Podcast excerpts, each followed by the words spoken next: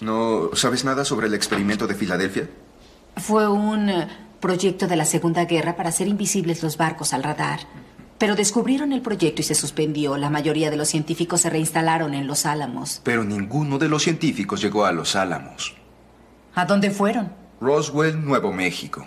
¿Sugieres que el experimento Filadelfia usó tecnología extraterrestre? Nueve meses después de estrellarse un objeto no identificado en Roswell, Nuevo México, el USS Errich, además de ocultarse de los radares, desapareció del embarcadero de Filadelfia y reapareció minutos después a cientos de millas en Norfolk, Virginia. No es posible, Mulder, no sin desafiar las leyes del tiempo y del espacio. Los físicos han tratado de aprovecharse de las cavernas de la Tierra. ¿Cavernas? Verdaderos portales donde la materia se confunde con el tiempo a un grado desacelerado o acelerado. La milicia no suspendió la investigación que comenzó hace 50 años. ¿Eso crees que le pasó al teniente Harper? Lo investigaré. Reservé el vuelo de las 8.30 a Noruega. ¿Avisaste a Skinner de esto? Tomaré 24 horas de ventaja antes de darle a Skinner mi informe. Quiero hacerlo yo mismo. Voy contigo.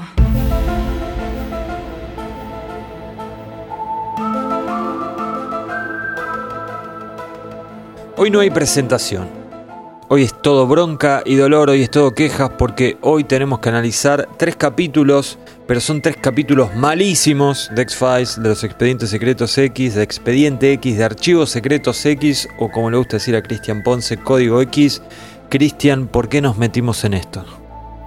Y porque toca, es una serie muy, muy larga, cada, cada temporada tiene, tiene muchos episodios y bueno, siempre llega el turno del triple extravaganza del, del terror. Vos imaginate cuando estemos haciendo la novena temporada y sean todos malos y tengamos que hacer un triple extravaganza con los tres o cuatro buenos Sí. y, y todo lo demás sea, sea bronca y dolor. Así que bueno, agradezcamos, agradezcamos que estamos, eh, nada, revisitando tres bastante feos y no diez. Perdón, vos sabés que estos días que pasaron estuve mirando algunos capítulos así sueltos. Miré, por ejemplo, uno de la sexta, uno de la Qué tercera. atrevido. Sí, sí, se dio así. Dije, bueno, a ver, miro alguno. Vos porque tenés la plataforma nueva esa. Claro, O sea, sí, no sí. tenés que sacar la caja, No. sacar el disco, que te equivocaste de disco. No, ahora estás a un clic de distancia. O sí, dos o tres clics, ponele. Pero sí, es, es un poco sumo. más sencillo y este es más cómodo, ¿para qué negarlo? ¿no? Y, y se ve bastante ¿Para más lindo negarlo? también. Y pero sí. bueno, ya, ya hablamos el tema del fetiche del formato físico. Pero no importa. A lo que iba es que el otro día pensaba, podría empezar a mirar los de la octava. Porque yo los vi cuando salieron y nunca más los volví a mirar. Ah, mira. Entonces, para mí sería como prácticamente un estreno, salvo los capítulos que- Mitológicos. mitológicos. Eso- esos los vi eh, eh, más eh, cercano en el tiempo. Yo, yo te diría que los capítulos mitológicos son los más flojos, Sí. pero, pero hay, hay capítulos muy buenos. Los primeros de Doggett, eh, Paciencia, Roadrunners, Vía Sí. Negativa, son muy buenos capítulos, muy escalofriantes. Se meten, Y se bueno. meten con, con una, una oscuridad bastante grande. Eh, y las macanas más grandes me parece que están hechas en, en los mitológicos porque están ahí tratando de justificar por qué no está Mulder y esas cosas. Sí, sí, sí, sí. Bueno, nada, este, así que no se, no se- Ya llegará el momento. ya llegará el momento, sí, y no se descarta que, que empiece. No sé, Descarter. No se descarter, nunca se descarter. Pero bueno, vos decías que esta es la más larga temporada, ¿no? Porque. Esta sí. eh, sí, sí, sí, esta. Porque son 25 capítulos. Entonces, Exactamente. Y la más corta creo que fue la quinta o ahí, última. Va, no, son bueno, 20. la, la- la décima. La décima es la, la más corta, no, pero. claro, claro. Pero yo no me acuerdo si, si no hubo una tipo de, de 18. Pero no, no, anduvieron por 20 todas. Anduvieron por 20. Bueno, el tema es este. Hoy tendríamos que tener una triple extravaganza, ¿no? Porque son tres capítulos. Yo lo titulé Triple Extravomitancia.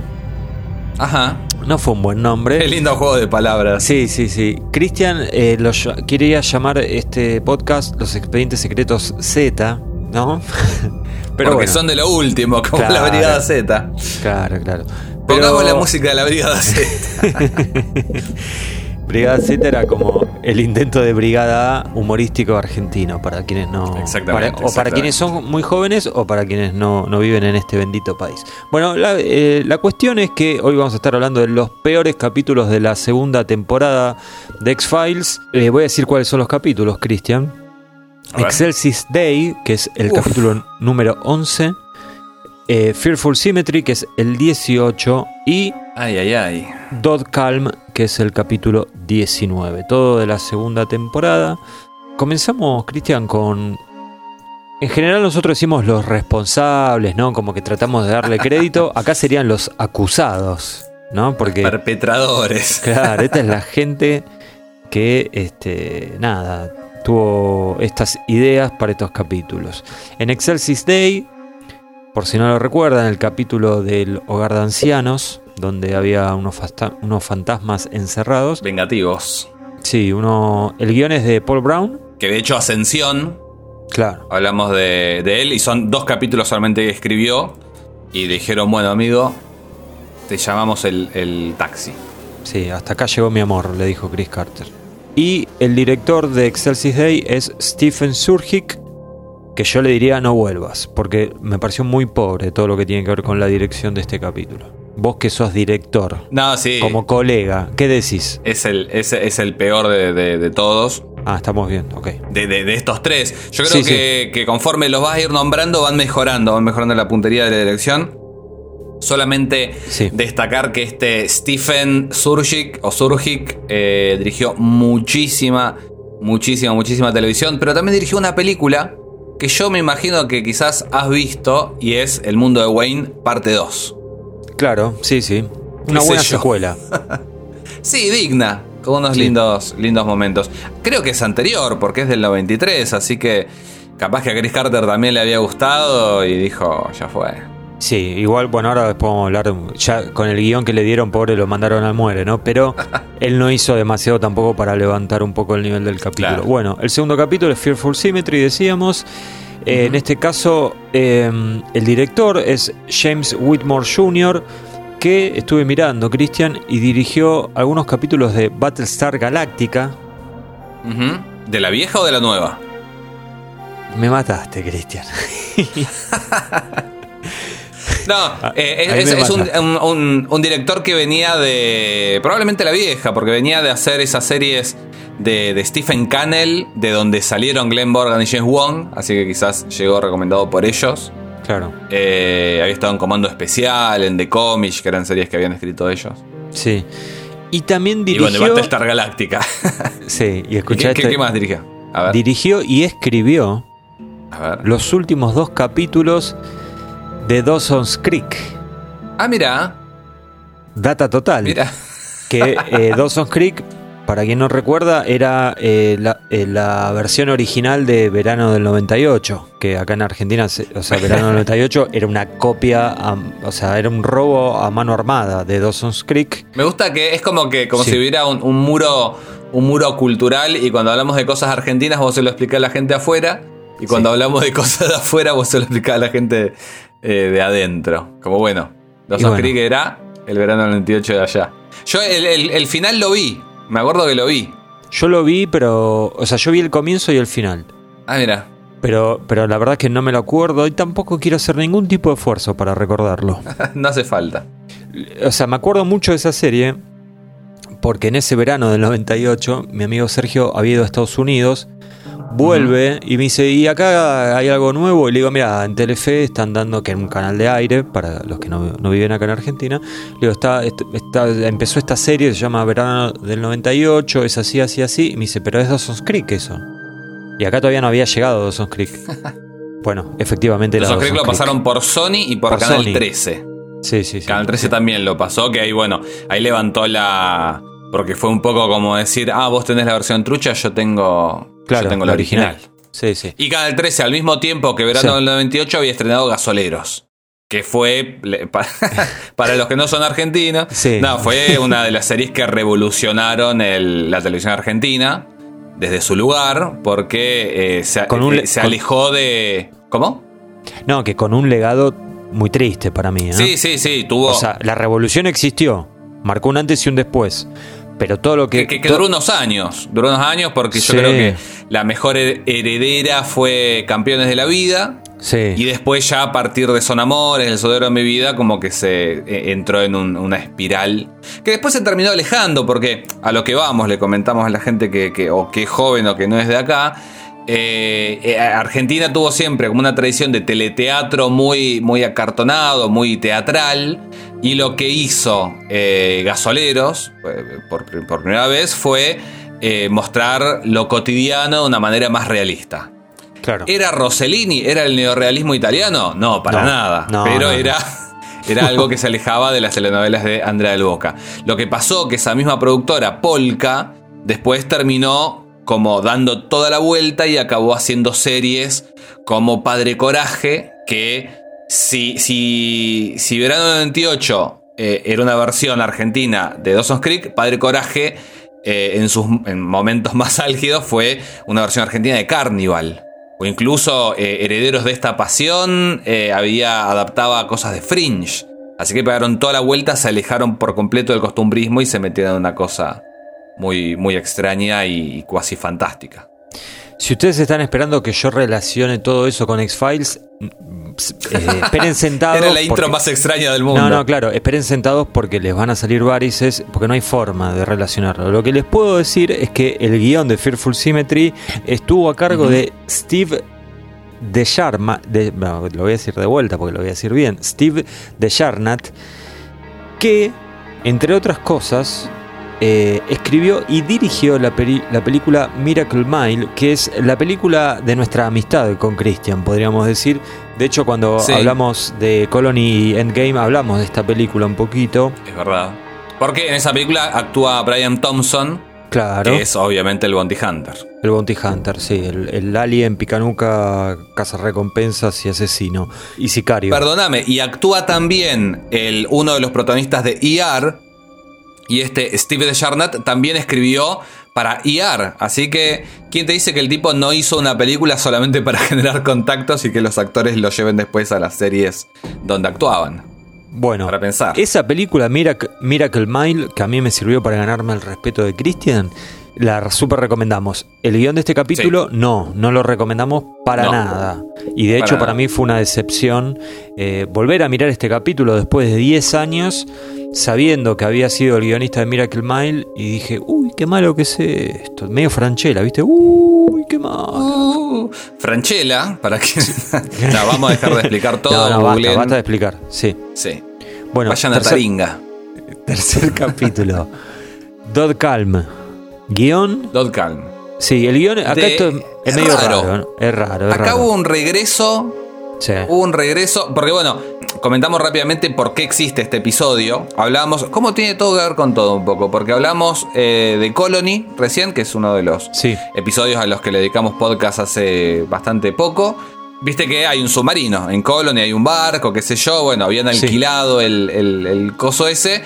Y, y pasó medio como la tiendita del horror de Roger Corman, que tenían un decorado libre por un fin de semana y dijeron, ¿qué hacemos? Y dijeron, hagamos una película. Acá también le- le- te- tenían todavía por, no sé, una semana el, el acorazado este que les había prestado la Armada. Eh, y dijeron, bueno, ya fue. Escribite Howard, escribite algo rápido y hacemos un capítulo, que eso quizás eh, explica alguna de las cuestiones discutibles de, de este episodio. Lo escribe Howard Gordon, pero lo extraño es que en los créditos aparece como historia de Howard Gordon y un desaparecido en esta temporada que fue Alex Gansa, que era el compañero de Howard Gordon en la primera temporada. Sí. Yo lo que sospecho, lo que puedo llegar a, a suponer, es que haya sido quizás, no sé, un episodio rechazado o que no se llegó a desarrollar de la primera temporada y dijeron, hay un barco, hagámoslo. ¿Y por qué decís eso? Porque eso justificaría por qué está Alex Gansa. Ah, Si no, en el apuro lo llamó por teléfono y dijo, no, che, no sabes. Claro. Chris Carter me, me encargó y viste que eh, siempre están estas historias, vale, las hemos comentado, de que Howard Gordon tenía que escribir un capítulo y no se le ocurría nada y bueno, iba a lo de Chris Carter, claro. Sí, le agarraba pánico escénico. Entonces, bueno, quizás Sí, sí, me ellos siempre fueron amigos, de hecho, bueno, siguieron después con juntos en, en 24, en Homeland, en qué sé yo.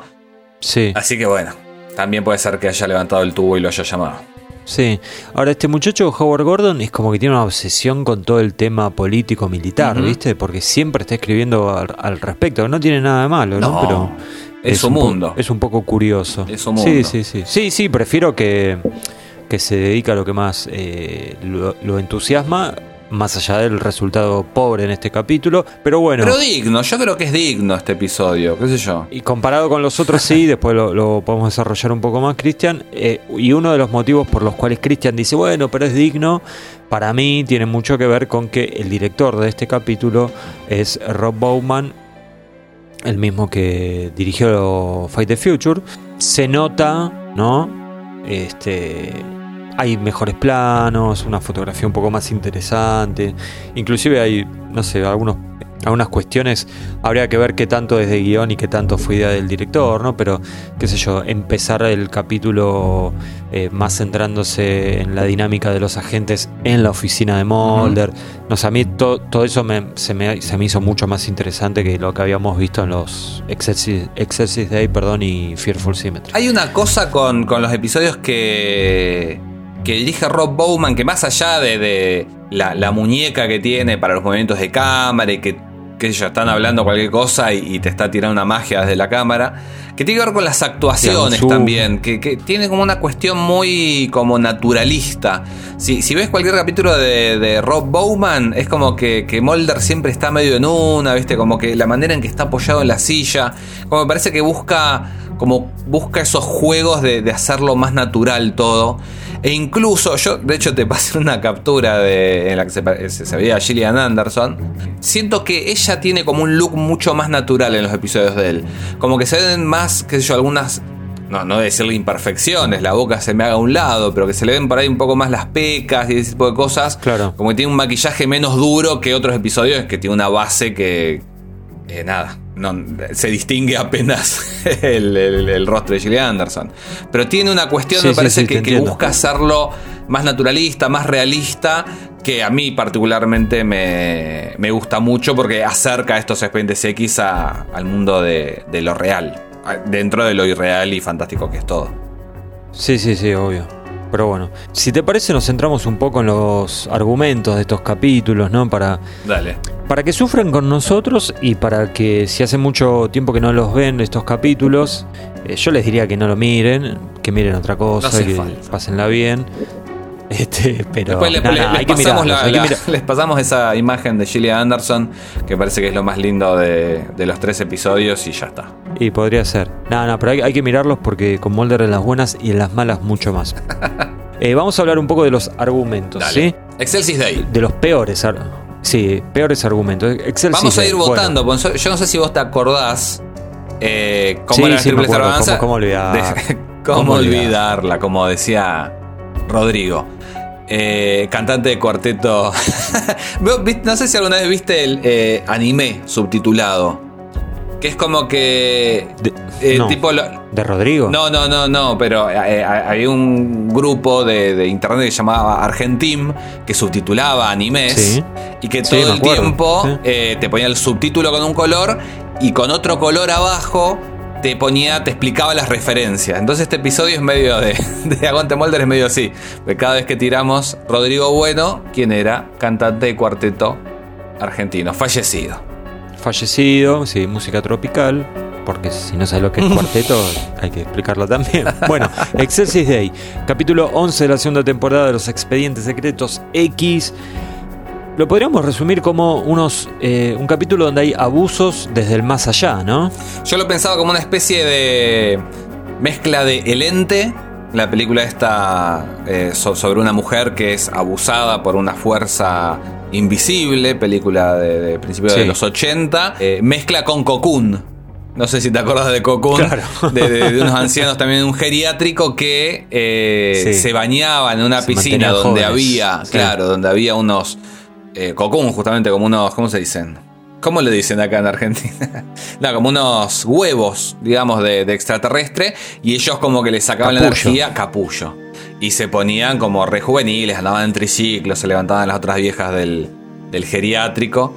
Y acá hay un poco de eso, porque por un lado hay unos ancianos que están medio, medio para atrás, tema Alzheimer. eh, pasa algo que los, los pone bien, pero eh, hay como un, un daño colateral que, nada, aparecen otros ancianos ya muertos, póstumos, Sí. con unas ganas de, de hinchar las bolas tremendas. Sí, de hecho, eh, podríamos hablar un poco de ¿no? la pesadilla de trabajar con ese tipo de ancianos, ¿no? Eh, ma- machirulos a más no poder, machistas, ¿no? Eh, Bueno, lo, que le pasó a las, mano larga. a las enfermeras de. Toquetones. A las enfermeras de Stan Lee les pasó eso. Que Stan Lee, poquito tiempo antes de morir, estaba bastante para atrás. Y, y hubo una enfermera que, que contó que el viejo estaba como. Mano larga. Que qué sé yo, yo a esa altura, viste, yo creo que están. No te digo que están exentos de, de, de- de- de un juicio ético y moral, pero andás a ver en qué estado estaba ya la cabeza del pobre. Pobre viejo. qué sé Bueno, sí, no. En un caso así es una cosa, pero este no parecía No. ser el caso. De hecho, No. de hecho, en un momento uno de los viejitos dice, eh, pero ¿qué pasa? Ya no se puede decir lo que uno piensa, que me sonó muy a- a- al día de hoy, Sí, ¿viste? sí. Esa, esa cosa muy de Twitter, ¿no? De redes sociales, de No se puede hacer chiste con nada. eh, ya no se puede decir nada, si tiene un culo lindo no se lo puedes decir, claro, no se puede hacer humor con nada, todas esas cosas. Y bueno, había un poco de eso. Muy Ser- Sergio Gonal. También el capítulo tiene como una subtrama, ¿no? Más allá de esto de los fantasmas y, y toda esa cuestión, que sería el abandono de nuestros abuelos, como se dice hoy, ¿no? De nuestros A mayores. nuestros queridos viejos, como dicen esperando la carroza. Claro, como que, como que se castiga eso, ¿no? Una situación bastante recurrente. Hemos visto series de todo tipo, películas de todo tipo, donde se habla de ese tema. Es verdad que esto eh, X-Files lo presentó hace 30 años atrás, prácticamente, ¿no? Sí, eh, es, es complicado igual, porque lo que tenemos es una enfermera que, que es medio chota, pero que también está súper hinchada las bolas porque los compañeros la maltratan, los viejos la maltratan, y de pronto una fuerza invisible eh, abusa sexualmente de ella. La viola. Y lo que te plantea el episodio es que son los. Es como una venganza del más allá por parte de estos ancianos que fueron maltratados en ese lugar o abandonados, que están tan enojados Claro. eh, que, bueno, se la agarran con ella. En realidad, después terminan matando a, a- a los tres enfermeros. Sí, sí. Pero digamos que esto de, de- de la violación como ajusticiamiento es, es medio complicado. Lo hubieran matado, qué sé yo. Es un poco polémico, eh, un poco bastante, ¿no? Y por si no se entendió por- y por si no vieron el capítulo, cuando hablamos de más allá es porque vuelven en forma espectral, digamos, son Son fantasmas. fantasmas. Porque hay una cuestión así.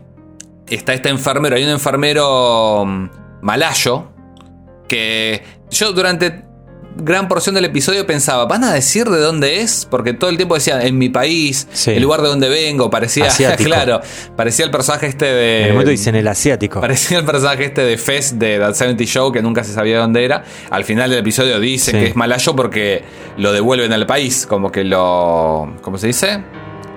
Migraciones lo, Portan. lo deportan.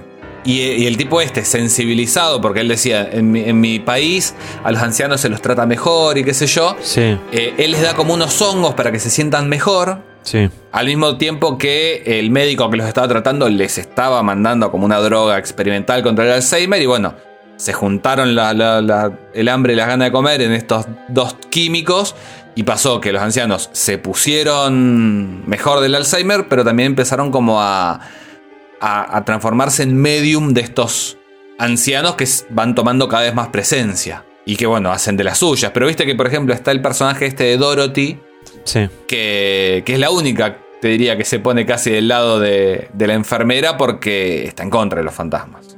No, no, no, no los quiere y está incómoda con toda esta situación. claro, esta señora todo el tiempo está como eh, diciéndole a los fantasmas, váyanse, váyanse de acá. Que es eh, una actriz que estuvo en Seinfeld. Es la que le robaba el pan, Jerry, ¿no? Claro, es la que Jerry Seinfeld en un capítulo le, le- roba un pan de centeno, creo que era, al- que era el último que quedaba. Al juicio. Está en Twin Peaks también. sí, sí. Es la abuela de Happy Gilmore. Claro, una actriz muy. En la boca del miedo. Con bastante trayectoria. Eh, ¿no? yo, yo nunca la vi de joven. Es como si, si siempre hubiera sido anciana y hubiera siempre trabajado de, de anciana. De. Que es una cosa que tiene como de, de viejita con cara de buena, pero que esconde algo medio turbio. Porque en estas cuatro cosas es como que en algún momento muestra una, una hilacha de algo extraño. Sí, yo te digo una cosa que la estoy pensando ahora, pero para mí, si ella hubiera tenido más protagonismo en vez de. O sea, había que hacer otro capítulo por, porque por una cuestión de género, si no, no iba a tener sentido, ¿no? Pero si ella hubiera tenido más protagonismo en vez de los otros dos viejitos, yo creo que eh, hubiera sido mejor todo. Me parece a mí. Y te digo una cosa: el, el anciano este que, eh, que en un momento se desnuda, que le muestra Sí. la, la tubería a Mulder y Scully. Yo lo tengo, ¿de dónde lo tengo? Para mí, él, él está en un capítulo de Seinfeld también, ¿eh? Yo creo que también. Puede ser. Eh, creo que es el que. ¿Te acuerdas del capítulo de. del pequeño pony?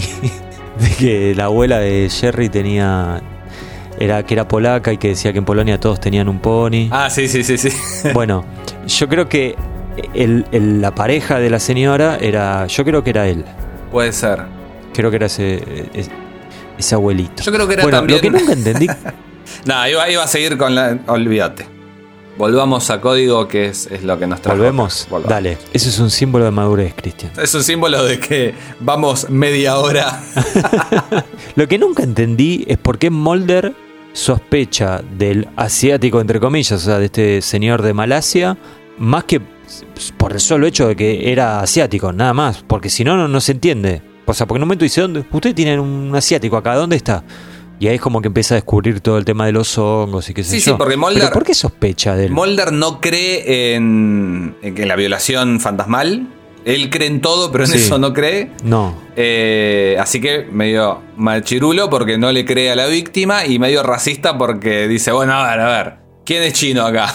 así empezamos a sospechar. Sí, sí, Eh, sí. El capítulo te lo muestra en, en actitudes medio sospechosas a este Gung ahí como asomado en una puerta, pero el capítulo, Sí, pero Mulder no lo ve eso. claro, salvo que haya visto un, un- un avance del episodio, pero no, no tendría sentido. Y no, yo creo que no.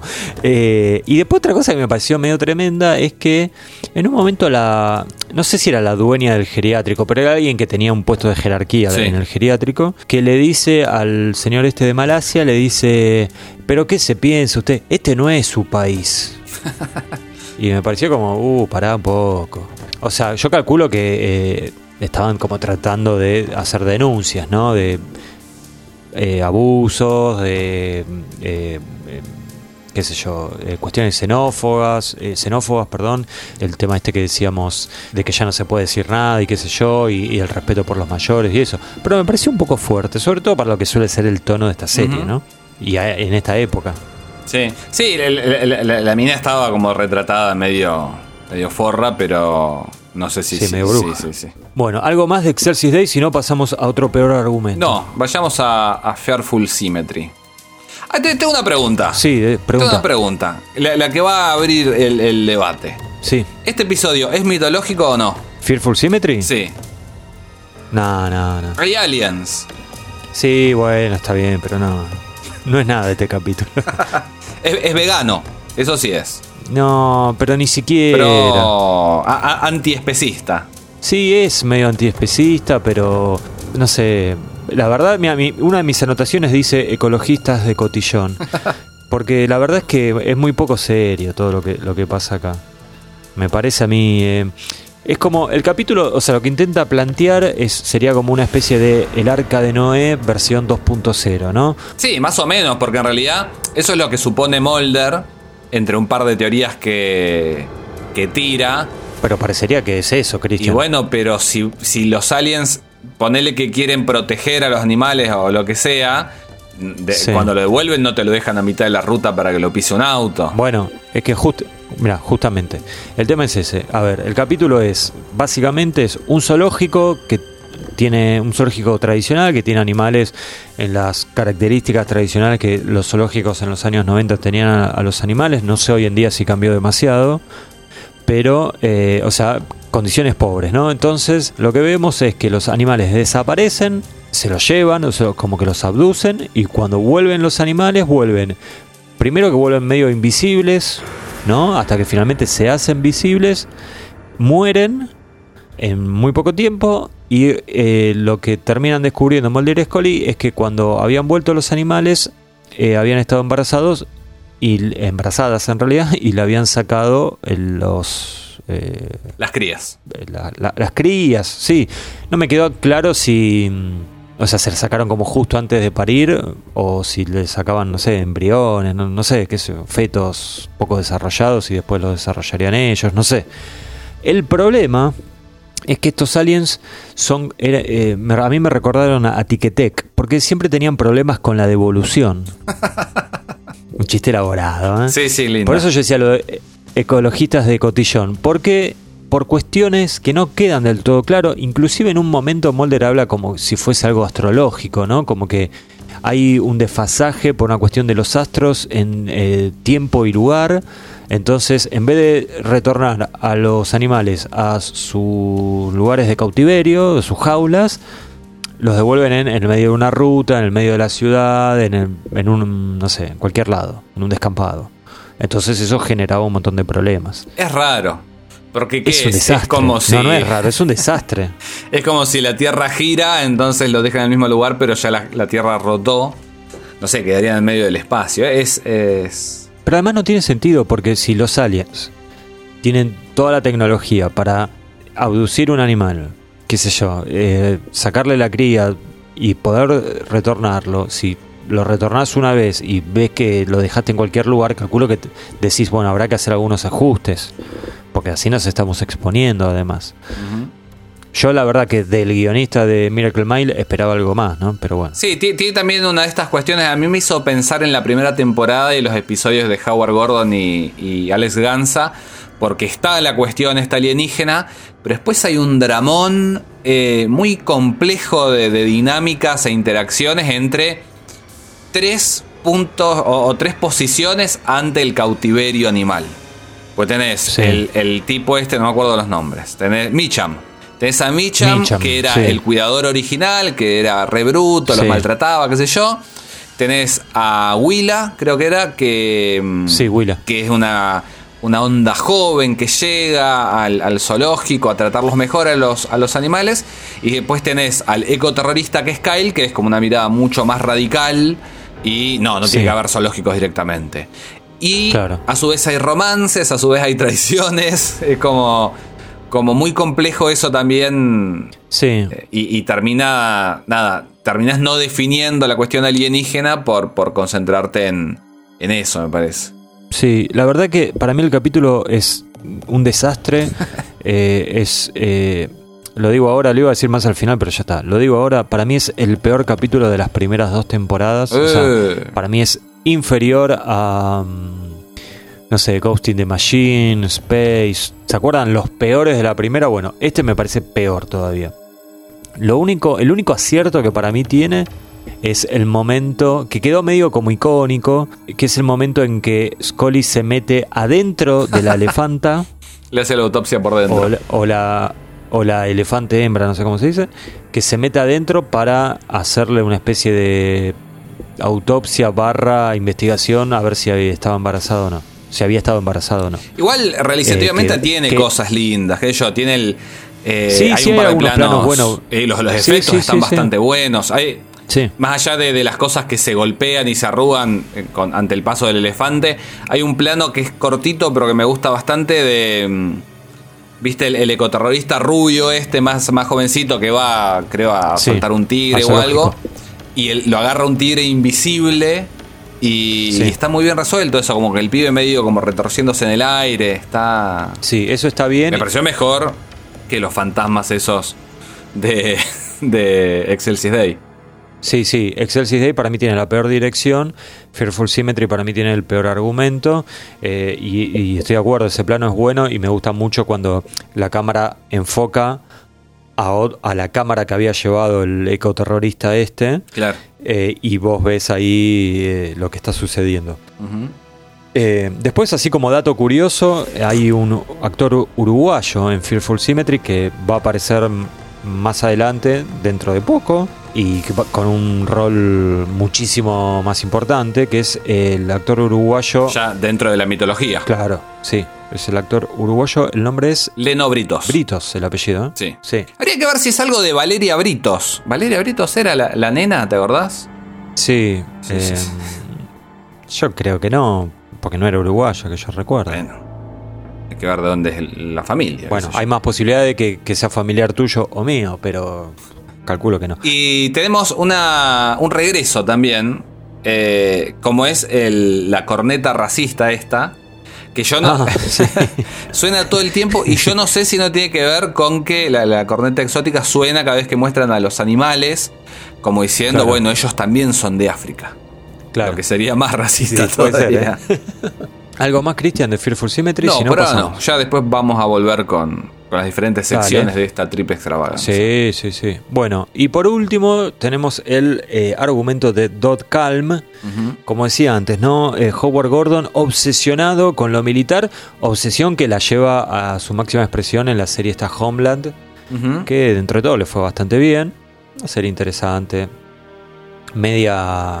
Eh, medio similar al formato este de bueno, de tantas series de hoy en día, ¿no? De, tipo 24 era como el gran paradigma, ¿no? Esa cosa de en vez de hacer una peli Claro, en vez de hacer una película de dos horas, te hago una temporada de 14 horas y esa es la primera temporada.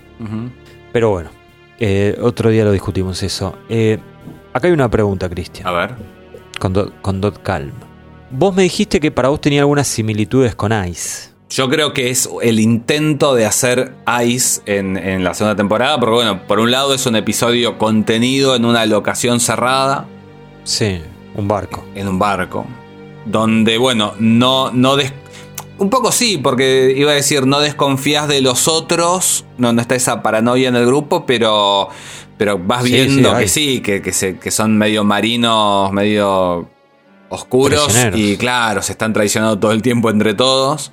Entonces, bueno, ¿en quién podés confiar de, esta gente? Y después hay cosas particulares. El, personaje este de, de John, John Savage, eh, que, lo lleva ahí, es medio como, bueno, como el, de la avioneta que lo llevaba a, al claro, como ver de, Ice, pero con un barco. Sí. Que dicho sea de paso, recién hablamos de Leno Britos, hay que, hay que destacar también la participación de estrella invitada John Savage, que fue un actor que estuvo en The Deer Hunter, en El Padrino 3, pero que también estuvo en Carnosaurio 2. Es que de, la gente que había salido de, Deer Hunter es, es el, el, que peor le fue y bueno, por algo está él en los Expedientes X y no Robert De Niro, que yo. O, claro, te iba a decir eso. Recordemos que The Deer Hunter, gran película, extensa ella. Sí, sí, y no es para ver un domingo a la tarde porque te pones a jugar a la ruleta rusa vos también. Este, pero bueno, contaba con el con eh, Robert De Niro como protagonista. el tema con, con, la similitud con Ice es que esto sería Ice parte 4, porque recordemos sí, sí, ya lo viene haciendo. que después de Ice estuvo Darkness Fall, ahí cerca al final de la primera temporada, e inclusive la segunda temporada ya tuvo su versión de Ice y se llamó Firewalker y fue bastante mala. Sí. O sea que esto es como otro intento más, ¿no? Como que ya, bueno, muchachos, vamos redondeando y cancelemos esto. Pero bueno, este es un este episodio perdón, más contenido. Es, lo que llaman los, los episodios botella en, producción, los yankees. porque bueno, eh, lo que decíamos al principio, ya tenían el barco y bueno, hagámoslo. Claro. Pero eh, Ice también era un episodio botella que al final sale mal y termina saliendo más caro que todo lo que habían hecho, ¿te acordás? No, Space era el que. ¿Space era? Space es el que terminó saliendo muchísimo no, plata. Sí, eh, Space era el más caro, tenés razón. Pero, Pero Ice había salido mucho más de lo que esperaban. sí, sí, pero bueno, valió la pena, porque es uno de los mejores episodios de la serie. Sí, claro, claro. Eh, te decía que mm, a pesar de todo esto, Dotcam tiene algunos aciertos para mí, que pasan sobre todo por el comienzo, todo, lo que vemos, eh, la interacción entre Mulder y Scully en el primero, primero en el hospital, después van a la a la oficina de Mulder, ¿no? Es como... Porque a mí algo que me pasa con, con, los dos episodios que mencionamos antes, con Exorcist Day y Fearful Symmetry, es que de ratos capaz que ni siquiera aparecían X-Files, porque me parece que como que los capítulos giraban en torno a los personajes secundarios. Y acá es como que me parece que Gordon dice, esto es X-Files, y acá vamos a empezar, vamos a empezar con los agentes, fijándose en el, en el caso, hasta que finalmente van al barco. Entonces me parece que el hecho este de que todo gira en torno a Mulder y Scully y cómo interactúan eh, entre ellos y con la situación, en vez de que todo estén girando en torno a animales o jubilados, levanta un poco la vara y lo hace más interesante para quienes eh, solemos mirar la serie y nos, no somos eh, tele, no éramos televidentes ocasionales, me parece a mí. Sí, creo que, que en definitiva también termina siendo un episodio más icónico. Porque. Sin duda, es el único recordado de estos claro, tres. Eh, que quizás, bueno, justamente porque el, el problema del, del episodio, el, el Sí. caso en cuestión, los afecta a ellos y bueno, Claro. sea, sea malo el maquillaje o no, la, la imagen de Mulder Sí. y Scully con las caras arrugadas eh, queda- quedó en, en el inconsciente. Claro, porque, perdón, creo que ni lo mencionamos. El, el problema que plantea este capítulo es que en el barco Es este, cierto. Estamos hablando de argumentos y no lugar- lo dijimos. sí, por el lugar donde se encontraba eh, y por algo que pasaba con los, ¿cómo eran los agentes? Los radicales Eh, libres. Los, los, eh, radicales libres Parece un, del un agua. partido político argentino, pero no. Sí, nuevo, pero no. Por ahora. Eh, dales tiempo. El tema es que, eh, nada, eh, los, eh, los afectaba a las personas que estaban en, en el barco y que habían bebido del agua contaminada, envejeciéndolos muy rápidamente.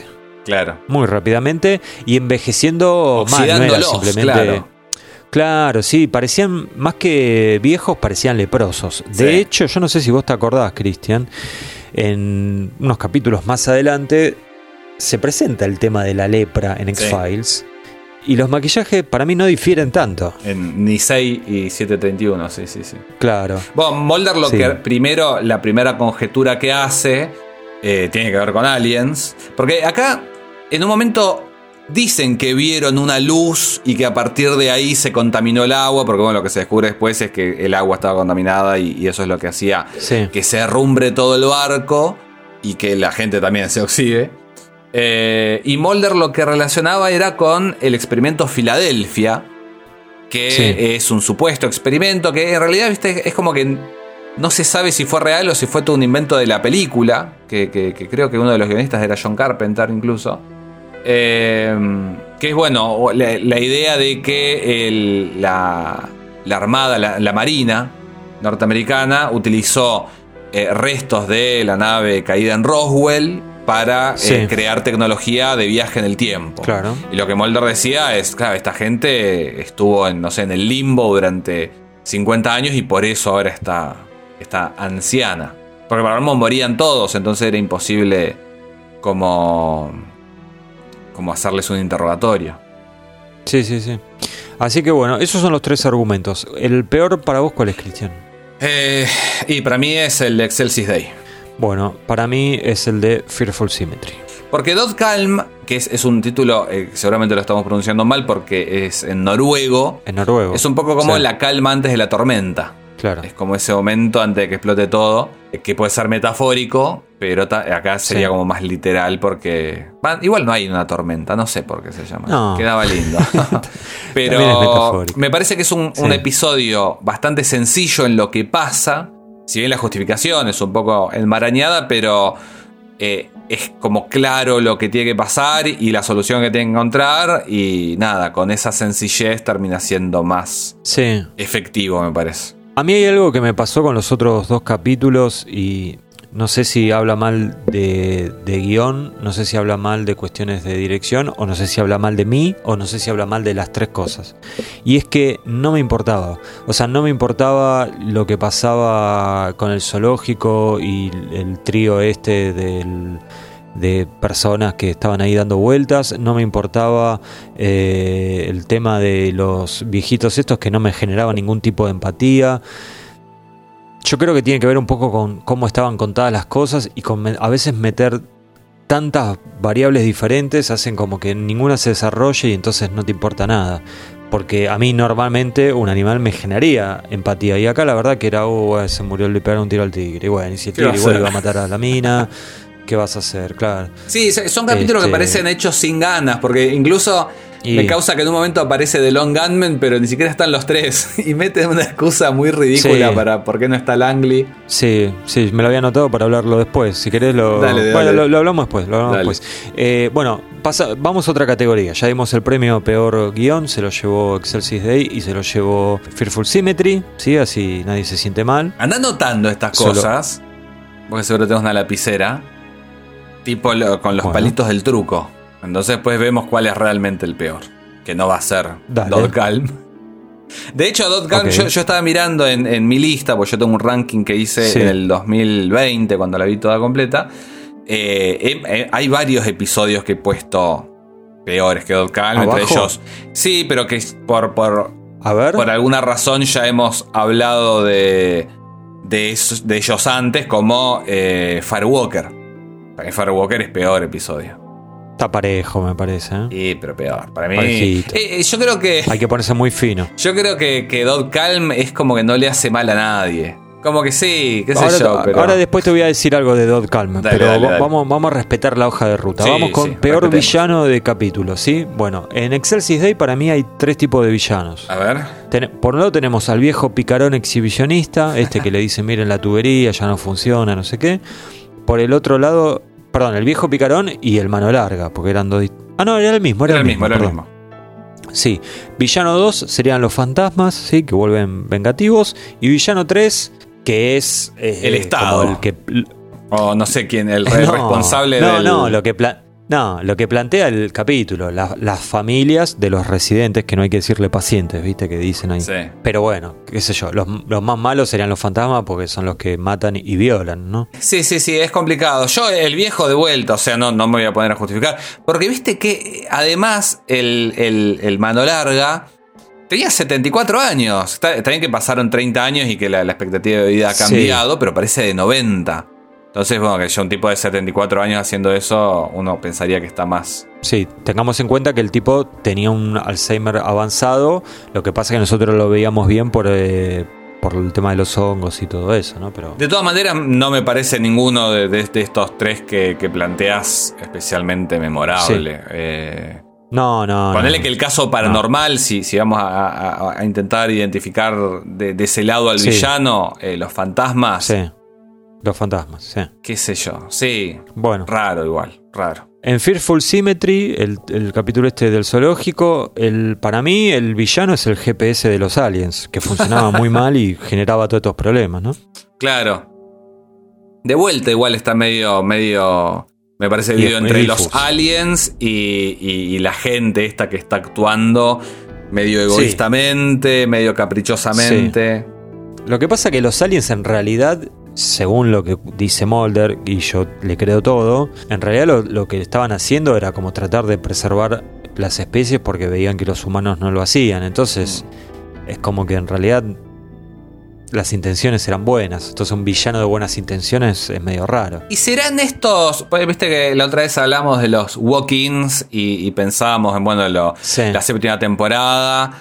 Porque los, los colonizadores, yo dudo que Sí. estén tan preocupados en, en esto, en la ecología. No, claro, claro. no, Así que no. quizás son, No, son esos mismos, si queremos que esto tenga algún tipo de sentido. Y por último, en Dot Calm, Los radicales libres. Que me quedé pensando, podría Sí. ser una facción de la UCR, de la UCR que no Con los quiera. libertarios. Claro, y no, que no quiera usar pase sanitario, ponele. Entonces dice, Ponele. somos. Sí, los radicales libres somos Claro. nosotros.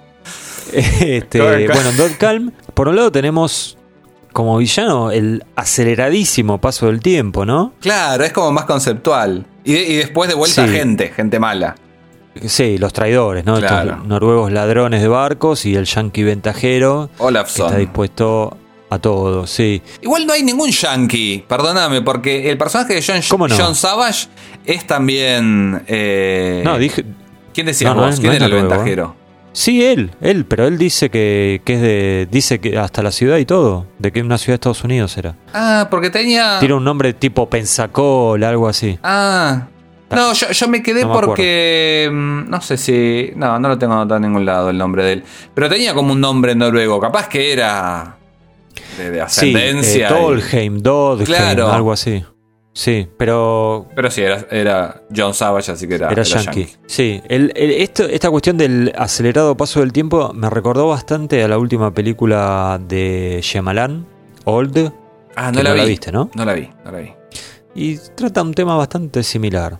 Para mí se me hizo más entretenida que, que este capítulo, ¿eh? pero tampoco es súper recomendable. Así que no nos vamos a ir por las ramas. Peor por villano. Cristian, tenemos los fantasmas, el GPS de los aliens o el acelerado paso del tiempo.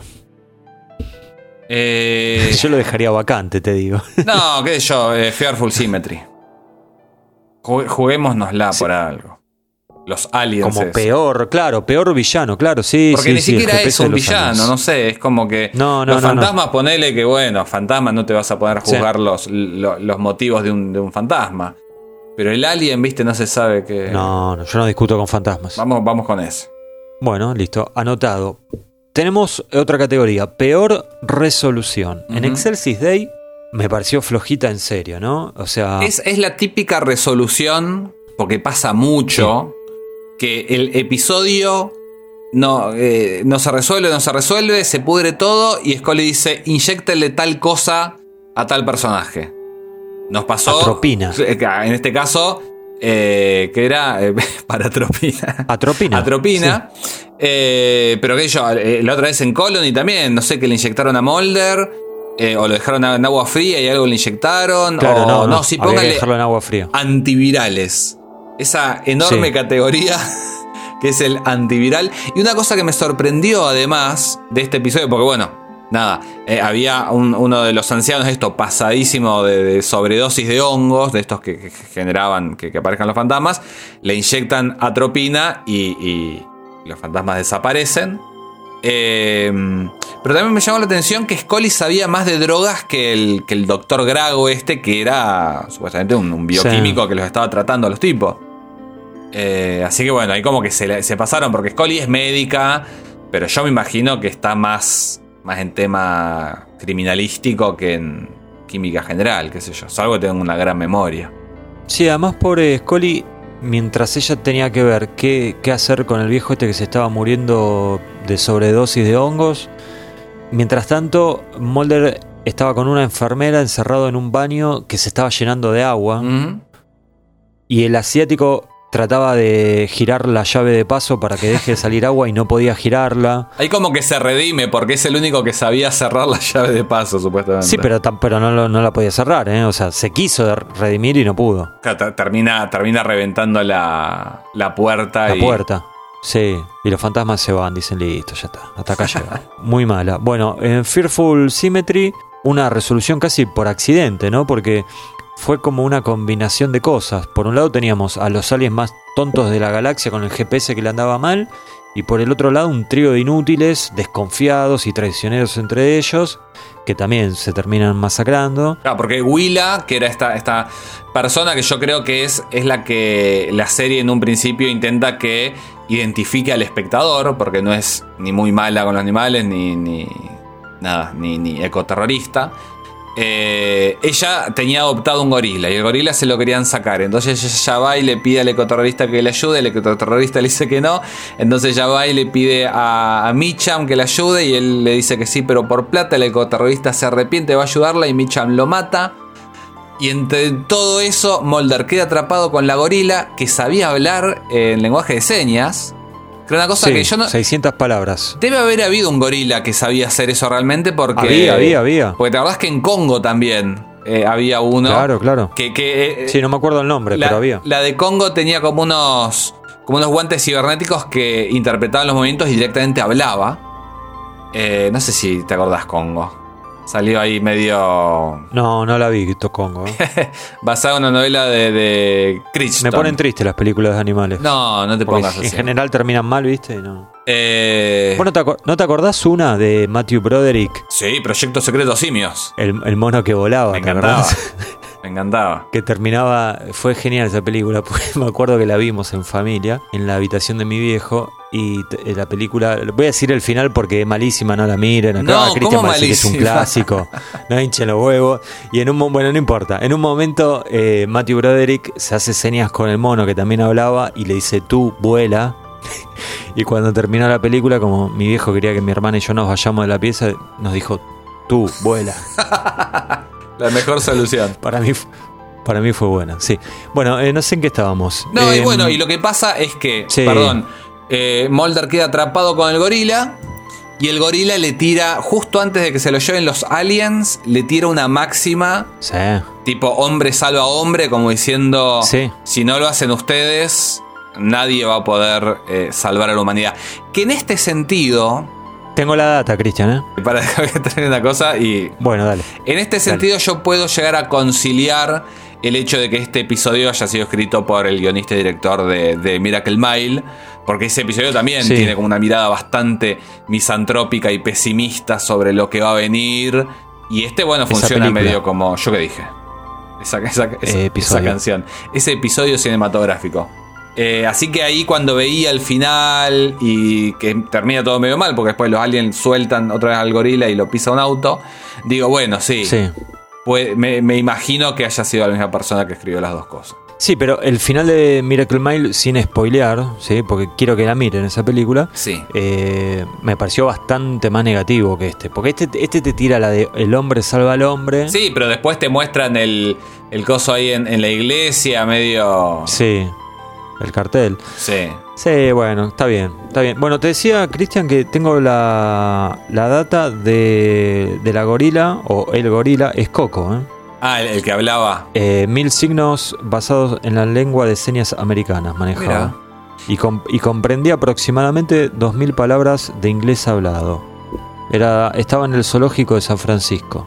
Coco the Monkey. El, el, eh, el gorila este era un tipo disfrazado igual, ¿no? Claramente era un tipo disfrazado, sí. Viste que en un me momento pareció un poco como- pobre, ¿eh? Yo, bueno, pero veníamos de- del King Kong de los 70. y- eh, hay como una gran Bueno. tradición de, de gorila, de, de persona disfrazada de gorila. Y a principios de los 90 como que le sacaron la ficha con Sí. Gorilas en la Niebla y con Greystock, la, la leyenda de Tarzán, que era un poquito más vieja.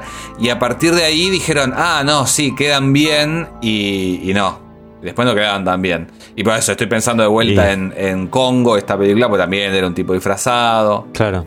¿Qué sé yo? Sí, de hecho, el momento en que atropellan a la, a la gorila y después llega Willa y abraza a la gorila muerta, ahí lo ves, eh, o sea, le ves la cabeza, todo, y te das cuenta que, que lo habían comprado en 11 el, Yo el me, traje del gorila. me acabo, me acabo Sí. de acordar 11, perdón, perdón, Cristian, 11, barrio porteño, Ciudad de Buenos Aires, donde hay... donde se compran cosas baratas, especialmente Sí. ropa. Eh, eh, me acabo de acordar que yo tuve una experiencia bastante Fearful Sym- Symmetry cuando era chico, Apa. que seguramente en la memoria lo estoy exagerando. Sí, seguro. Pero tengo el recuerdo de estar yendo de General Daniel Serri, que es una pequeña localidad en el centro de la provincia, centro-sur de la provincia de Buenos Aires, yendo a Bahía Blanca, que es una ciudad más grande, Sí. a 15 kilómetros que lo separan, y en medio había un circo. Y me acuerdo de ir, te estoy diciendo año 1986, 87, eh, en un Citroën 13B que conducía mi, mi madre, y ver que un elefante se venía para la ruta. Uh. Eh, no pasó nada. O pasó después de que pasamos nosotros. No, menos mal. Pero tengo ese recuerdo, bueno, lo tenía medio, medio escondido y ahora gracias a la magia Sí. de la televisión volvió y, y me va a perseguir para siempre. Claro, sí, bueno, yo tengo un recuerdo un poco diferente, pero igual eh, me dio un poco de pánico, que fue, eh, no sé cómo se, cómo se le dice al conjunto de llamas. En el cardumen. Manada, no sé. Cardumen. Bueno, no sé. El cardumen no creo que sea, Cristian. ¿eh? Bueno, nada, la cosa es que habíamos ido al zoológico de Cutini, ¿te acordás? ¿Qué es Cutini? Me suena mucho. Y el zoológico ese que tenía al, al oso que le arrancó la mano a un chico. No, no, no. Bueno, un zoológico privado era. Y que se suponía que los animales estaban como más libres. Una gran mentira. De, de hecho, lo que pasó con el, con el oso ese estaba en una jaula. Pero había algunos animales sueltos como las llamas, ¿no? Que es un animal dentro de todo inofensivo.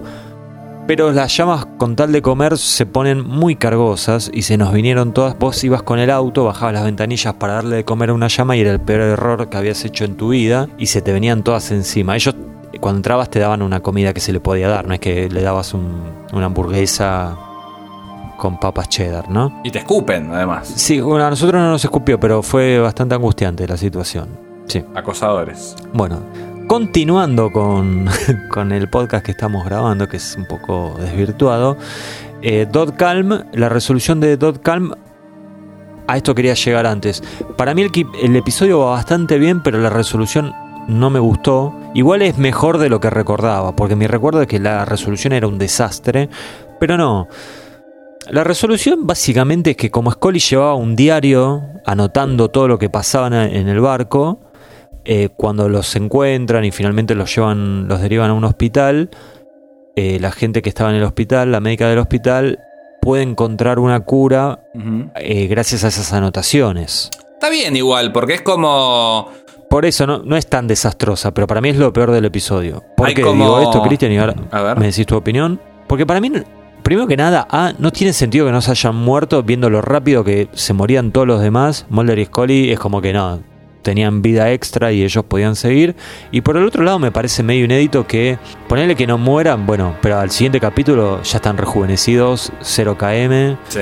y, y están como nuevos, ¿viste? Sí, Entonces, eh, no sé, yo me lo- parece que, plantea entiendo- un problema tan, perdóname, plantean un problema tan grande que después la vuelta atrás es medio ridícula. Yo entiendo que los, los otros, los que nunca, o sea, los que envejecieron tanto y murieron, nunca se dieron cuenta de lo que estaba pasando. Y ahí es donde la ciencia de, de Scully actúa, de, bueno, Sí. descubrir la causa, frenar, que hay como una solución. Dejar de tomar agua, decís vos. Claro, que hay una solución que es, eh, es mentirosa en realidad, porque Scully junta agua de todos lados y hace un brebaje Sí, un frasco amarillo espantoso que se termina rompiendo, que lo hicieron para, Sí. para ganar tiempo en el episodio o algo. claro. Pero bueno, ella como buena científica va llevando el diario y no, no me apareció. A mí lo, lo que sí me hace ruido es que justo los encuentren. Sí. Que es medio como... Además nadie sabía que estaban ahí, porque él no siempre, le ¿no? dijo a Skinner, claro.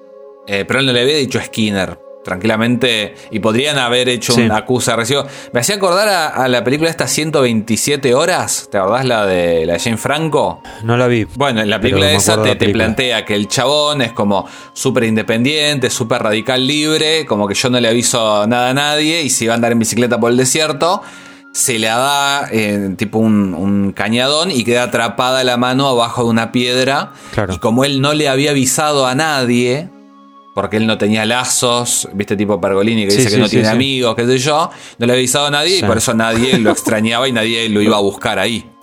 Y acá también, Claro, eh, claro. Mulder le dice, Scully le dice, ¿le avisaste a Skinner? Le dice, nada, después le No, me doy 24 horas. Claro. Eh, Sí. Así que no sé si Bueno. habrá dejado programado el mail y cuando le llegó el mail a, Claro. a Skinner lo sacaron a buscar, no sé. Pero fue demasiado conveniente. Sí, en esa época no se podía programar los mails, así que es- esa no creo, Cristian. Bueno, peor resolución, Cristian. Yo estoy entre Fearful Symmetry y Excelsis Day. Creo que me voy con Excelsis Day, ¿eh? Sí. Sí, sí, sí. Yo- están parejas Sí, esas ¿no? dos, pero le tengo que meter ficha a Excelsior Day porque quiero que salga peor. Así que. Bueno, Excelsis Day entonces.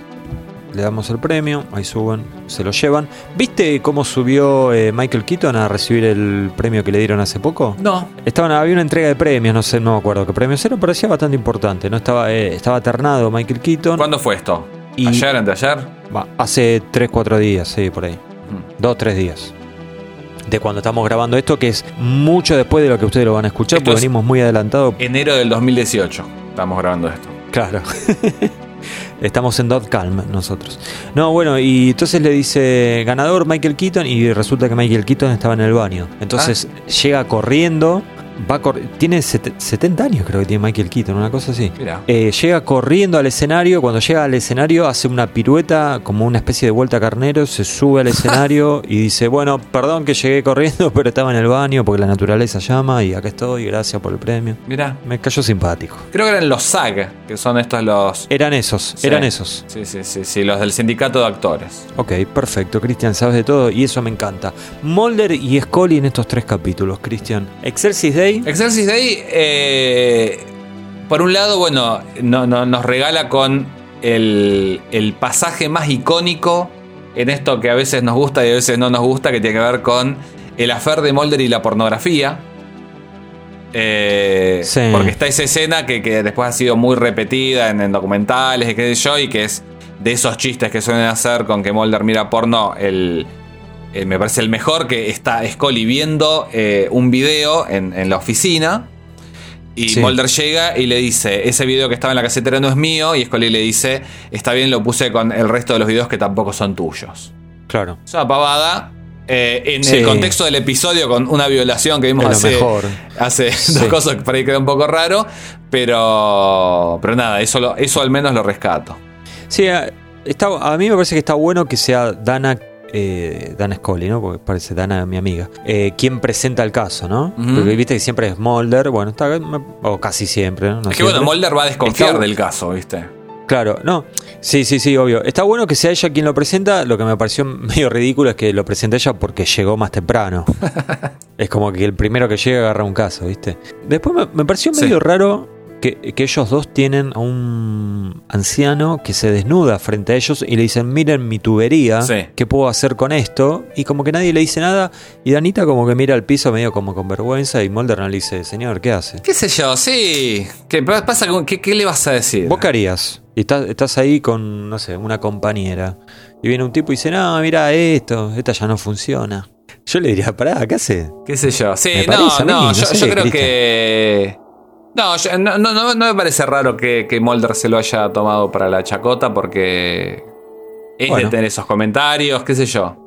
Capaz que hasta le cayó. Bueno, bueno. No, no te digo que le cayó simpático, pero le- le- probablemente le haya causado más gracia a la situación que, que indignación. Sí, sí. Yo estoy muy correcto, me parece, ¿no? ¿Por qué? No sé, me parece que estoy muy eh, con mucha correctitud política. Y quizás, quizás eh, eh, era hora, X. Y bueno, puede ser, puede ser. Bueno, por otro lado, Mulder eh, no cree en espectros violadores, ¿no? En Raro espectros eso. violines. ¿no? Creen todo. Eso, Yo me hace acordar Sí. en, en un episodio de la serie Fringe, que, que no viste, pero que quizás algún día veas. no, todavía no. Bueno, pará, pará, pará. Le hacemos el update a la gente. Ya vi la primera temporada de Millennium. Ajá. No es poco. Es cierto. Pero bueno, hay un personaje que es, es como un científico que se llama Walter Bishop, que cree en todo. Y su hijo, que bueno, hace un rato hablamos de Dawson's Creek, el hijo es Joshua Jackson, que era Pacey en, en Dawson's Pacey, Creek. sí, el único que me caía bien, sí. Eh, y sí, é- éramos todos. Ese. Y en un momento están en un caso y, y Walter Bishop dice que él no cree en fantasmas y el hijo como lo Claro. queda mirando y le dice, ah, eso es lo que no crees, ahí trazas la línea. Y bueno, acá es medio lo mismo, Claro. como Mulder cree en absolutamente todo salvo... eh, que de todas maneras, él dice, bueno, no existen pruebas, no hay ningún caso que tenga las pruebas necesarias eh, para, para confirmar que esto sea real. A lo que Scully le dice, bueno, fantasma o no fantasma, hubo un crimen y hay que resolverlo. Sí. Bien, Danita. Sí. Eh, Mulder está en muy buen estado físico, viste que llega corriendo para salvar al enfermero que en un momento queda colgado del techo, pero bueno, No llega. viene un fantasma y, y no llega. Ya está. O sea, llegó a, a la meta, pero no pudo, lo- no pudo lo- lograr el cometido. Y por último, lo que yo me había notado es que eh, no entendí muy bien por qué Dana, que está eh, del otro lado de la puerta cuando Mulder está con la enfermera en el baño que se está inundando y, y se van a ahogar, ¿por qué no le tiró unos tiros y le hizo unos agujeros a la puerta así salía el agua? ¡Ja! Es buena. ¿No? Y habrá tenido miedo de dispararle a ellos, no sé. Dispara para abajo, hermano, y listo. Eh, era una buena opción. Me tendrían que haber llamado a mí. Sos, eh, lo venís probando, no sé, vamos por el episodio 30, me parece, del podcast. Nada, vos te dejan en cuántico un mes y, y salís un, un muy, buen- muy buen agente del FBI, me parece, o al menos uno con, con bastante iniciativa. Sí, no tengo dudas, ¿eh? No tengo dudas. Podría ser mi compañero si querés. Te, te lo dejo ahí planteado, pensalo. Bueno, no, yo, yo podría ir tipo, tipo asesor. No, no te digo meterme porque no, no me Bueno. gusta usar arma, pero. Está bien. A- armémoslo. Terminamos el, terminamos el podcast Lo vemos. y le escribimos al FBI. Mandamos la solicitud. Dale. Dale. Fearful Symmetry. Eh, ¿Qué tenés? Mulder interrogando a un gorila que la primera vez le dice bebé huele a luz, como, como dando a entender Sí. que eh, ya había pasado esto de que había estado embarazada y que ya le habían sacado la, la cría a los, aliens. Sí. Sí. Eh, y después, bueno, ahí es ella misma en, en una consiguiente. Porque Mulder no entiende el mensaje de. No, no entiende el, el código de lengua de señas, pero sí lo recuerda muy bien. Entonces hay un momento en el que él se pone a hacer la lengua de señas y, y esta Willa le dice, ah, Sí. hombre salva hombre. Claro. Pero sí, no, no, no, no mucho más. Es, es como vos decías, es un episodio, me parece que, que- que es el que menos. No sé si es el que menos interviene, pero el que menos se lucen, porque simplemente están ahí para, para Sí. que el espectador vea las interacciones de estos otros personajes que están todos en una. Eh, Sí, a mí es que me pareció, o sea, habría que hacer el, el conteo y no lo voy a hacer, ¿eh? Repito, no lo voy a hacer, pero me parece que tienen menos tiempo en pantalla de lo que suelen tener Puede ser. ellos dos. Puede ser. Y hay episodios, yo creo que en algún momento lo hemos hablado. Hay episodios en los que ellos podrían estar o no. En los que la investigación por parte de ellos no avanza nada, sino que son apenas testigos. Bueno, como en. en no, en The, The Handy Barlets medio que ayudan al, al demonio este, pero bueno, seguramente. Sí, pero mira. Seguramente hay algún caso, y este me parece que, que es uno de esos. Hace poco vi The Unnatural de la sexta. Sí, bueno. Eso había pasado de hacía 50 años. Claro, y no. Y no tienen tanto tiempo Mulder y Scully. No, tienen Scully un ni poquito, aparece. pero. Creo que ni aparece Scully. Sí, sí, aparece al comienzo, como que no? Ah, no, al, Al comienzo y al final, maestro. Ah, al, al comienzo que está medio. Está rara, que se le cae el, el helado sobre el diario. Se lo tira a Mulder, no se le cae. Sí, medio, medio raro eso. Bueno, ese capítulo me encantó. Es muy lindo Hacía capítulo. mucho que no lo veía. Me Muy encanta. eh, eh, escrito y dirigido por Duchovny. Y ellos casi aparecen muy poquito y el capítulo es excelente. Pero bueno, volviendo a esto. Para mí lo único positivo de Mulder y Scully en Fearful Symmetry es el momento ese en que Scully le hace la autopsia al elefante metiéndose dentro del elefante. Un momento que yo las primeras veces que lo vi no lo, no lo percibí como algo wow. Y después un día me acuerdo de estar leyendo un top 10 de los momentos más asquerosos de la serie. Y este creo que estaba entre los primeros puestos. y dije, es verdad, se metió adentro de un elefante. Y encima se mete quejándose, ¿viste? Como que dice esto, mi trabajo no es esto, pero bueno, ¿viste?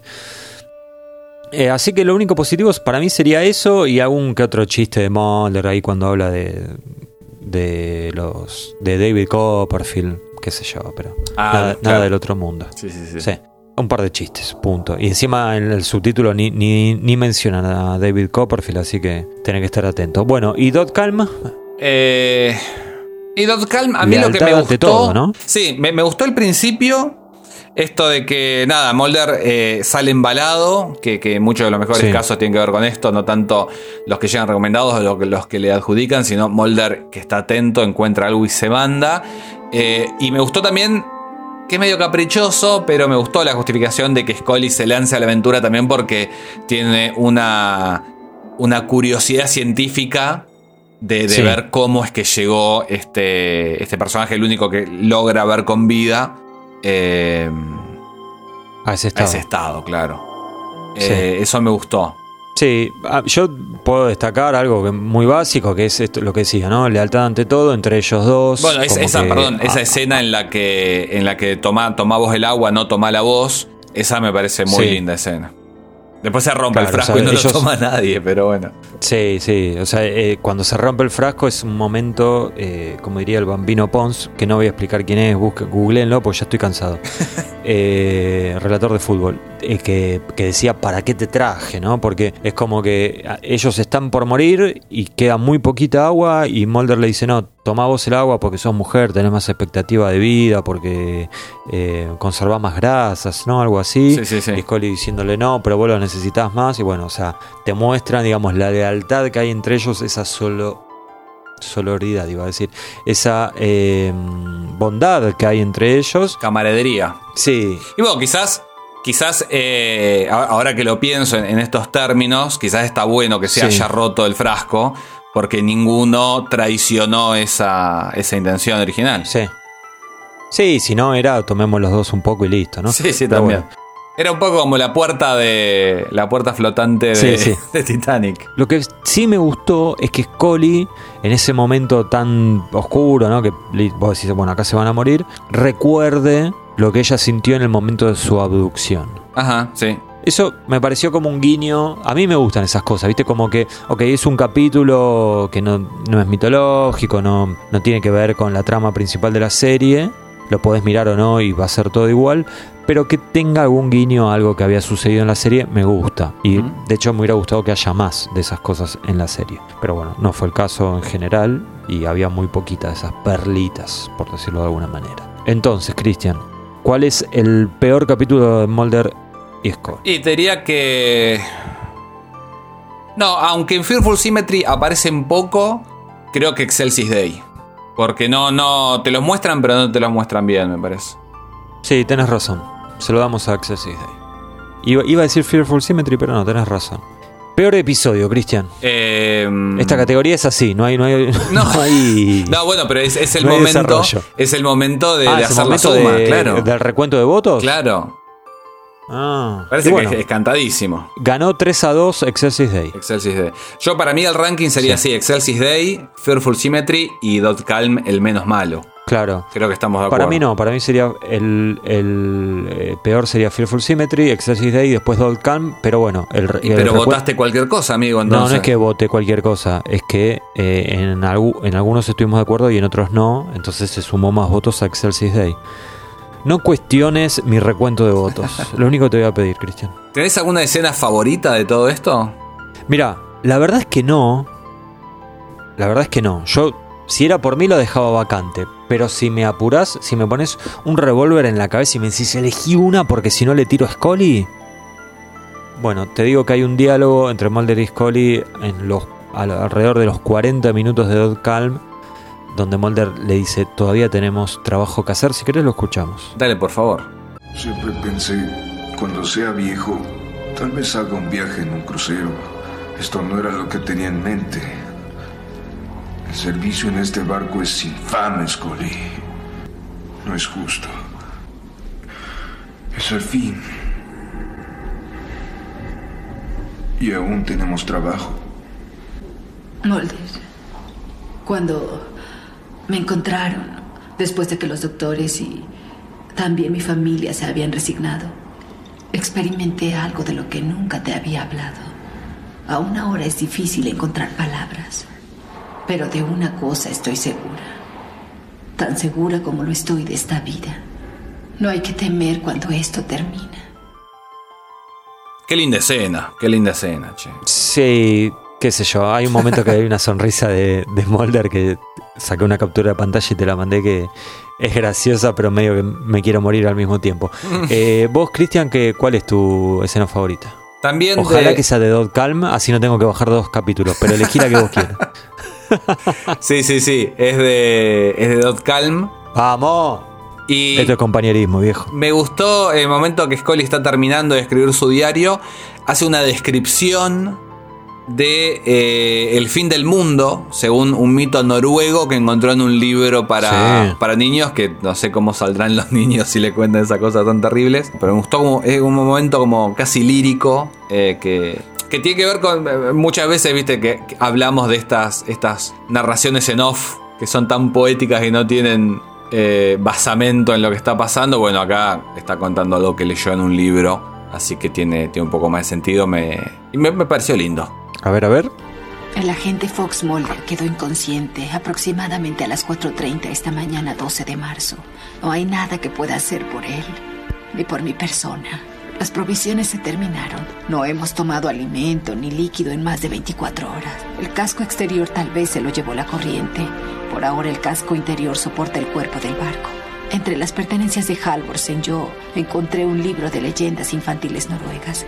Según puedo decir, las ilustraciones muestran el fin del mundo, pero no por una súbita tormenta de fuego maldito como la Biblia nos enseña, sino con un apacible y blanco sudario de nieve. Primero la luna y las estrellas desaparecerán en una niebla densa y blanca. Luego los ríos, los lagos y el mar se congelarán por completo. Finalmente, un lobo llamado Skoll abrirá sus fauces y engullirá el sol, dejando al mundo en la oscuridad perpetua. Creí escuchar al lobo en el umbral. Llegó el momento de la tablita, Cristian. La tablita. Está difícil la tablita. Una- Yo, Sí, nivel de sí, genialidad de Mulder y Scully, la verdad que. No sé, tendríamos que decir o por cada episodio o decir de última en, Claro. en cuál estuvieron peor, pero ya lo dijimos en Excelsis Day, que me parece Sí. que están como con un 5 cada uno, así que yo te invito a que salteemos. No sé, salvo que. Yo, mira, yo me había hecho algunas anotaciones y te, te hago un resumen de mis anotaciones. A ver. El peor Molder para mí está en Dot Calm. Porque salvo el tema de la lealtad de Scully y los chistes cuando ahí se estaba muriendo. Bueno, no, listo, le pongo un 7. Así que, no, no, está bien. Eh, el eh, retomo, perdón. es genial porque mi anotación dice, no, no, no, le pongo un 7. eh, Excelsis Day es la peor. Sí. eh, de Mulder, para mí. ¿eh? Dice, salvo la corazonada racista contra el asiático, no hizo nada bien. Se le muere el enfermero colgado, no se ahogó de casualidad, no le creyó a la enfermera violada. Así que el peor Mulder está ahí. Vos estás de acuerdo, ¿no? Sí. Y eh, de Scully, la peor Sc- Scully, yo tengo mejores puntajes de Scully que Mulder en los tres capítulos, pero eh, la peor Scully para mí está en Fearful Symmetry. Sí, creo que estoy de acuerdo también. Porque en, en Excelsis Day de última le saca la ficha a medio ridícula, pero ella es la que termina resolviendo Sí, el caso con la atropina. sí, sí. Además llegó temprano a la oficina, bien por eso. Este, sí. Y en eh, Dot Calm está bastante bien, ¿no? Sí. Salvo que se le cae el frasco, está Bueno, bastante pero bien. eso fue un choque que hubo, una cosa así, ¿o no? Claro, algo había, sí. En, como es en eh, Fearful Symmetry, mm, la veo muy odiosa con los eh, liberadores de animales. Demasiado, te diría. Como medio ensañada, como medio tui- tuitera, ¿viste? Y se ve que Premio era una cosa que, perdón, era una cosa que estaba, Sí. viste, en, en, en boga. Ya, ya habían aparecido estos ecoterroristas Sí, en los Ya habíamos visto. Sí, sí, sí. sí. Premio Chamigo. Bueno, premio Chamigo, Cristian. Sí, yo lo iba a dejar vacante, ¿eh? porque la verdad que ningún personaje secundario me gustó. ¿Vos qué tenés? Yo tengo a Dorothy, esta ancianita que decíamos en Excelsis Day, eh, Sí. porque me, me gustó que, que si bien es claro que le estaban tratando con estos medicamentos y con los hongos Claro. y qué sé yo, eh, no transaba ella y, y no le gustaba un carajo esto de los fantasmas. Eh, me pareció como la que tenía la, la, la, la brújula, brújula moral mejor eh, ajustada. Ella y el pintor, no sé, el pintor también me cae un poco bien. Sí. Los otros dos viejos Sí, alguien- no. Alguien tal, tal vez esté diciendo, pero pará, pará. Aparecen los Lone Gunmen en Fearful Symmetry. ¿Por qué no eligen a los Lone Gunmen? Bueno, no elijo a los Lone Gunmen porque ni siquiera estaban todos. O sea, Langley no está. eh, eh, los eh, Gunmen tienen una comunicación virtual. Un zoom. Sí, pero en el año 94, que era totalmente de avanzada, ¿no? De hecho, le dicen, ¿cuánto le está saliendo esta llamada al pueblo norteamericano? Y Mulder dice 150 dólares la hora. Era satelital la comunicación.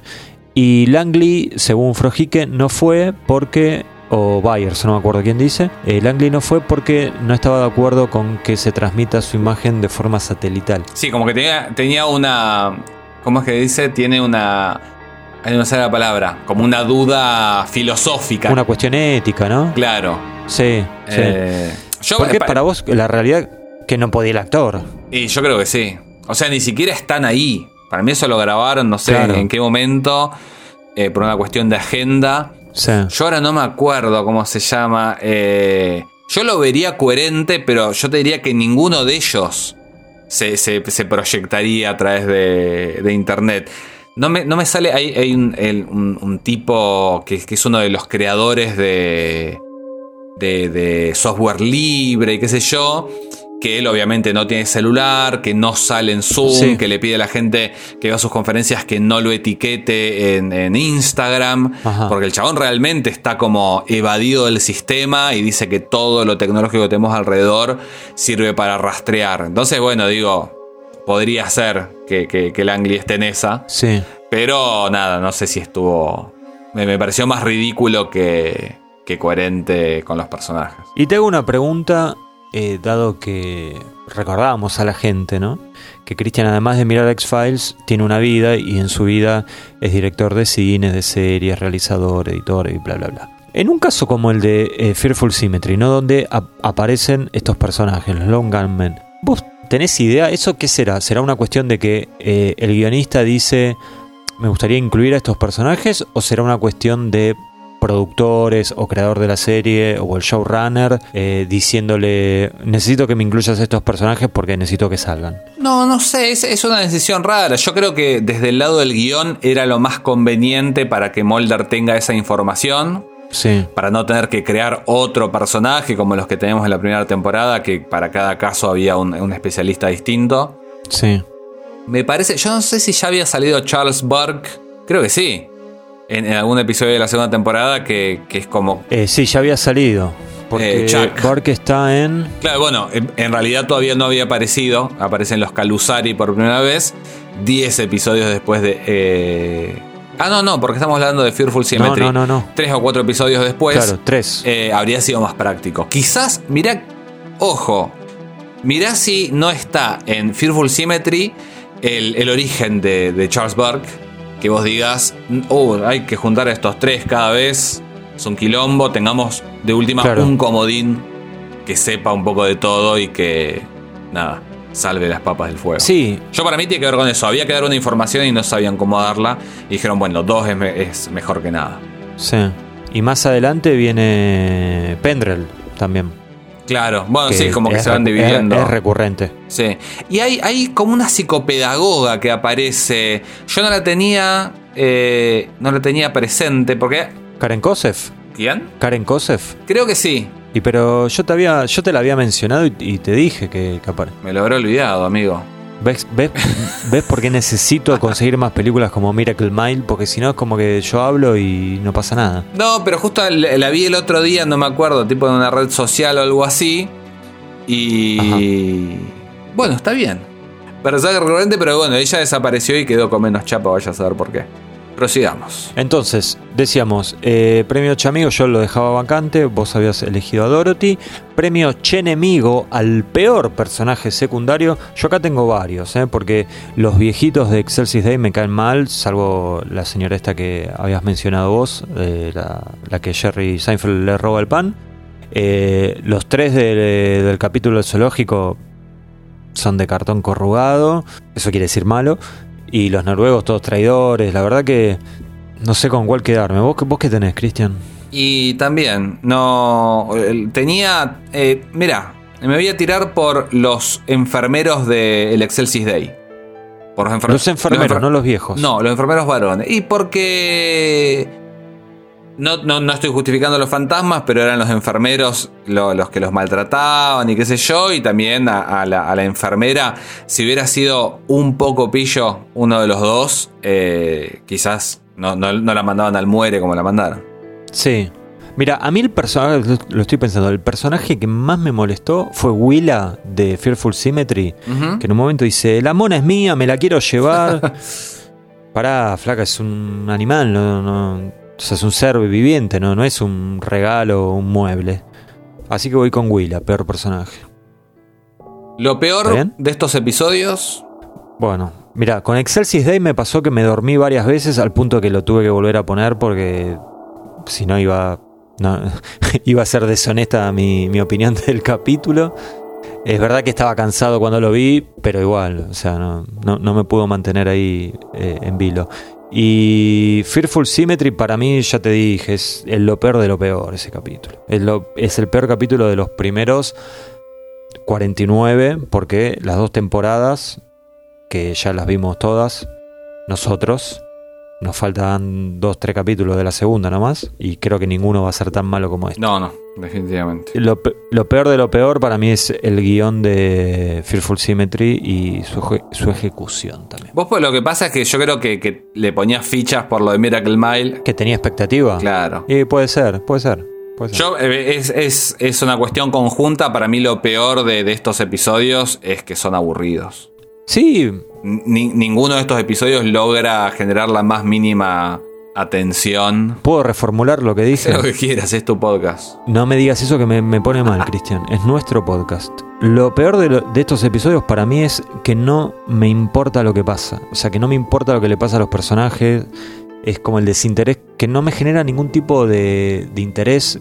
Que, viste, que aunque vos veas una serie y, o una película e inclusive ves personajes que son malos, que tienen maldad, que hacen cosas por despecho, lo que sea, y así todo, viste, vos no querés que le pase algo a ellos. Eh, bueno, no es el caso de este.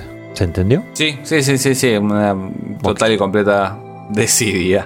Bueno, y por último, Lo mejor, lo más difícil de todo. si es que lo hay. Eh, y para mí la, la gente ya sabe lo que voy a decir. La dirección en Dog Calm. Está bien. Decisión en todo sentido, no solamente las cámaras de vuelta.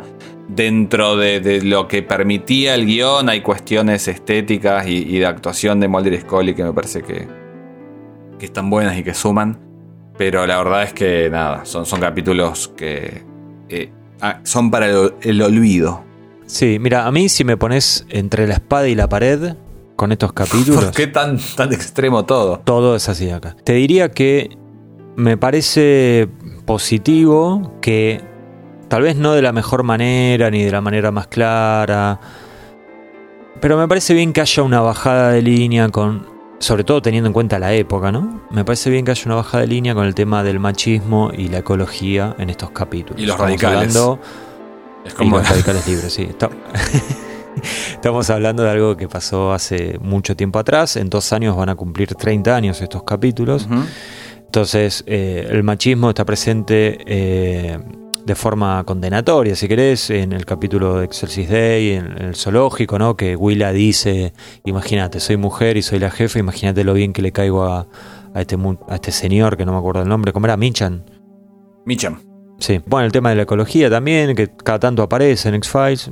Si bien empezó a haber una. O sea, fue una época donde Greenpeace empezó a hacer algo que todo el mundo conocía, por ejemplo, ¿no? Ujú. Qué sé yo, muchas series libros no- como no se hacían. 50 cosas que los niños pueden hacer para salvar el mundo. Sí. La revista, ¿cómo se llama? ¿Vos, eh, ¿Te acordás de. eh, ¿Cómo se llama? Los especiales de Brigitte Bardot. Sí. Que también te mostraba ecología, qué sé yo. Estaba. Sí, sí. Había como una moda. Es, Bueno, nos que- olvidamos de todo, pero bueno. Sí, te iba a decir eso. Es verdad que muchas de esas cosas después terminan quedando en la nada, pero bueno, por lo menos hay un intento de, hacer algo. Bueno, qué sé yo. Es lo único que se me ocurrió para destacar. Más allá de sí, es verdad, la dirección de Rob Bowman está por arriba de todo lo que tiene que ver con la realización de, los otros capítulos, tanto en guion como en dirección. Así que jornada triste, pero como siempre, ¿no? Haciéndole la aguanta a Mulder en las buenas y las malas mucho más. Llegamos al final. Algo que, no pensamos que iba a pasar nunca. Llegar al final no, de pero este episodio. llegamos, sí, llegamos, eh, se extendió un poco el podcast, pero bueno, eran tres capítulos, ¿no? Así que este, una batalla más en, en esto que tiene que ver con el podcast de Aguante Molder. Este, lo bueno es que cuando tocas fondo después vas todo para arriba, ¿no? Sí, Eso lo que nos queda ahora por delante. Tenemos un capítulo por ahí que no es de lo mejor. Pero. Sí, tenemos uno que no es bueno. Pero tampoco es malo. Ok. Un- uno, de los, después tenemos, uno de los dos lo dirige Rob Bowman de vuelta, así que algo va a andar. Después tenemos el de Millennium. No sé igual en qué orden. Sí, Eh, el de Millennium capaz que ya pasó. Capaz que están escuchando esto y lo escucharon hace 15 días, no lo sé. Eh, Sí. Pero bueno, nos vamos acercando a el expediente cerrado, a lo que es Anasazi de Blessing Way y Paperclip. Ya estamos muy, muy cerca de, de terminar la segunda temporada. de la tercera. sí, sí, la de- tercera, la estamos, tercera. o sea, estamos muy cerca de la tercera. La no tercera- sabemos si la tercera guerra mundial o la tercera temporada de X-Files. Todo puede pasar en este mundo. Y ahí va a haber un cambio, yo me parece importante porque hay muchos capítulos muy buenos. Sí. Yo creo que es, junto con la cuarta, la mejor temporada, así que ahí lo, lo vamos a disfrutar todos mucho más. Igual una cosita y cerramos. Para mí la segunda temporada es muy buena. ¿eh? Sí, sí, temporada sí. Pero hay, hay un que- salto de todas maneras. Sí, sí, sí, sí. Estamos de acuerdo. Lo mejor está por venir. Eso es positivo. Así que, Cristian, gracias. Y a la gente que no hay que decirle nada, nada más, ¿no? No, No, que compartan esto Sí. y que sigan, sigan a Mulder porque es, es lo mejor que hay. Comulgo con esa idea. Eh, recuerden, eh, lo ideal sería que se suscriban donde sea que ustedes escuchan podcast, así les avisa cuando hay un podcast nuevo. Eso es todo, amigos y amigas y amigues. Y en unos 15 días volveremos con este podcast. Cristian, ¿estás preparado? Sí. Volveremos con este podcast que hemos dado en llamar. Aguante Mulder. Gracias. Chau.